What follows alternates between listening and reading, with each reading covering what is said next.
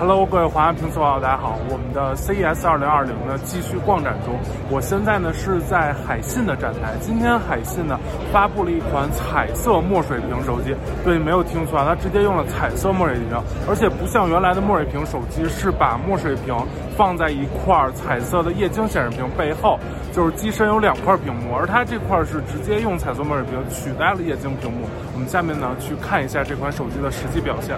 OK，我们现在手里这台呢就是。是海信这次发布的电子墨水屏手机。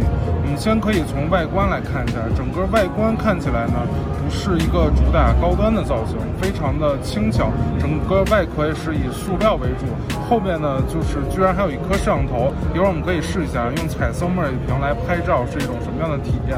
整个做工方面感觉就是像国内的千元机水平，虽然它搭载的是一块彩色墨水屏，但是系统是完完全全的安卓系统。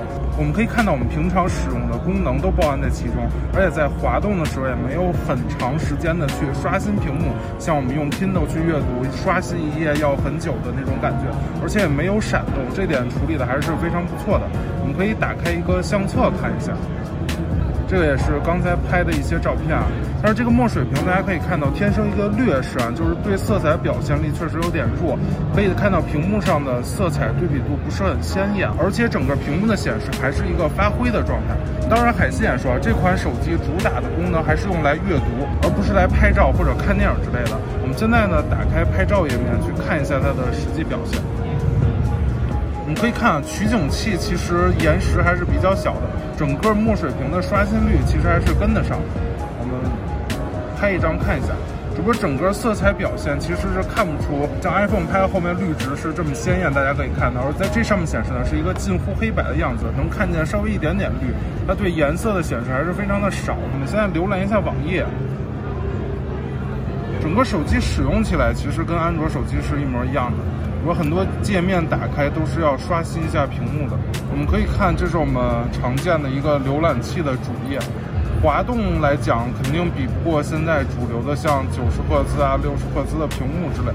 但是总体来讲，还是跟手，要比 Kindle 的那个墨水屏跟手了很多。整个屏幕由于采用墨水屏，所以反光的也不是很厉害，在阳光下的可读性其实是要强于液晶显示屏的。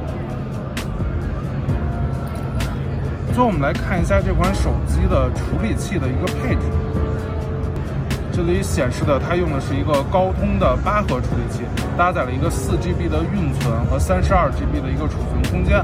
当然，这款手机海信一再声明啊，是用来看书的。而附加的功能是这些安卓手机本身应该有的功能。